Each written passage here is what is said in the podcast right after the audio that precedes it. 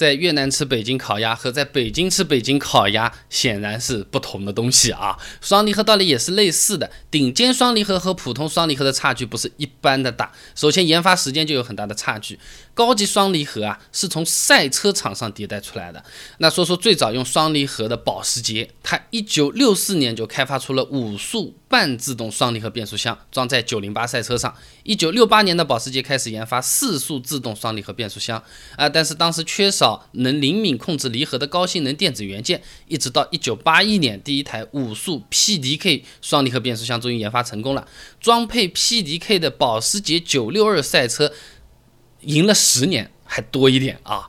那么二零零九年的时候呢，和德国 ZF 集团联合开发了三年之后呢，保时捷七速 PDK 变速箱正式面世了，哎，然后开始搭载到公路跑车九幺幺上面了。所以说，一百万以上的车子啊，装双离合。这些都可都是赛道上打磨下来了，技术积累是几十年前就开始了啊。这个和我们普通双离合还是不一样的。那普通双离合呢，它主要是针对家用车来进行研发的。保时捷的确是最早用双离合变速箱的厂商啊，但是大众是最先把它推广到。普通家用车上，并且普及的，大众算是代表了啊。上个世纪九十年代末啊，大众公司和那个美国的博格华纳公司就开始合作了。那个技术叫 Dualtronic 啊，联手开发了第一个主流轿车上用的双离合变速器，而且整了好多年，一直到二零零三年。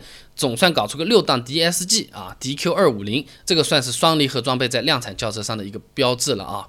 那那这个是历史和研发路径的这种不同啊。然后这个研发取向也是不同的。高级双离合它是为了性能而生的啊啊，主要是提升这个车子的性能和表现啊。那它会用更好的技术、更高端的材料，性能也更好。那发动机承受扭矩来举例子的话，做个对比啊，保时捷第一代七速双离合变速箱啊，现在有八速 PDK 了啊，那么就已经能够保持五百牛米的这个传输了。进阶版本更是能够达到七百八十牛米的这个传输扭矩啊，而大众第一款双离合变速箱 DQ 二五零呢，保证的最大扭矩只有三百五十牛米。二零零八年进行批量生产的第二款双离合 DQ 二零零啊，主要是国产的高六上面的话，它是降到两百五十牛了，哎，三百五十牛米降到两百五十牛米了啊。你单从可承受的扭矩上来看，高级双离合就是普通双离合的两倍左右了，很好理解的嘛，一根筷子容易折断，两根就比较难，二十根就更难了，对吧？那么这个。设计初衷就不一样了，那个是更高、更贵、更快，对不对？普通双离合是更好用、更便宜啊，技术能省则省，能精简的就精简掉。那这个精简怎么个精简法？拿大众举例子啊，除了发动机和一些关键的部分零件，大部分的零件都是委托其他的供应商来加工生产的。这个研发双离合变速之前啊，大众用的自动变速箱都是来自日本爱信精机的。你比如说六档自动变速箱就是爱信的 TF 六零 SN，那么爱信精机。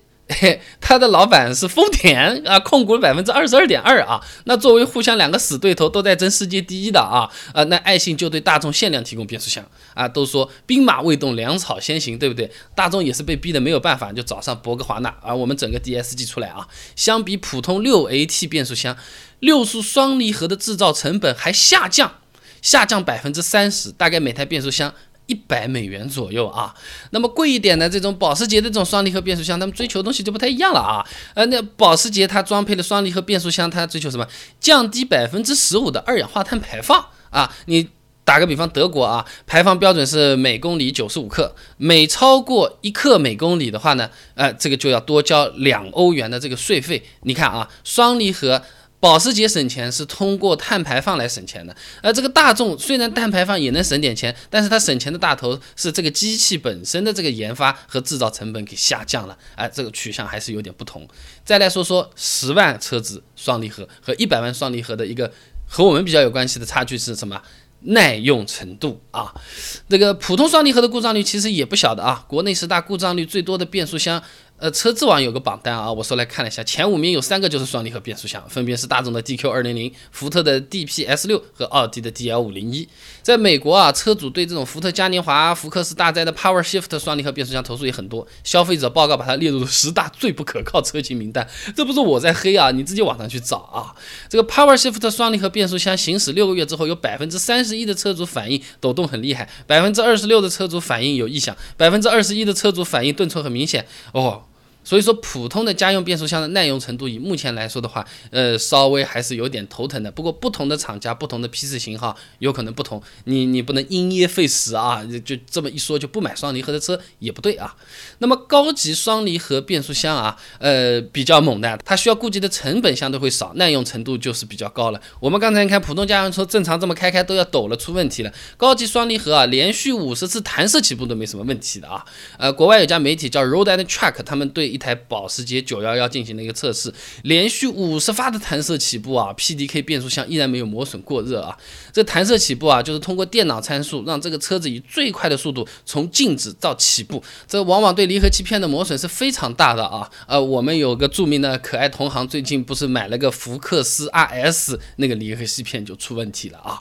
那即便是高性能版本的普通变速箱，也顶多就是搞个两三次，呃，电脑变速箱就强制启动这个冷却保护程序了，避免变速箱损坏啊。所以说耐用是一百万更耐用，不过他们耐用的定义也不一样，家用的耐用，哎。是正常开耐不耐用？而这个高性能的贵的一百万的双离合变速箱耐不耐用？是你狂使劲儿的硬着玩，它耐不耐用？所以说和我们关系其实也不算最大啊。那讲了这么一堆啊，十万块钱双离合的确也是不如一百万的双离合，毕竟成本相差在那边啊。啊，不过呢，现在市面上装备双离合的车子也是越来越多了。那国产品牌因为专利费用更少，普遍也都用上了双离合变速箱啊，呃，也是一个不错的选择。那问题就在这里了。我家用车的这个双离合变速箱，它寿命到底有多长？我保养起来有哪些地方要注意？值不值得买？买来可以用多久？啊，有些朋友说你这问题太烦，我干脆就不要考虑了，我买个 CVT 行不行？又省油啊，呃，又平顺，这个 CVT 是不是最好的选择？刚才那些问题我都查了资料，给你准备好了答案。关注微信公众号“备胎说车”，回复关键词“双离合”，看对比，看评测。看答案，我这个公众号呢，每天都会给你一段汽车实用小干货，文字版、音频版、视频版都有，你可以挑自己喜欢啊。双离合 CVT，我到底选哪一种？买了双离合的车子，它的寿命到底有多长？耐不耐用啊？保养起来这费用和其他车型有没有区别？有哪些地方需要注意？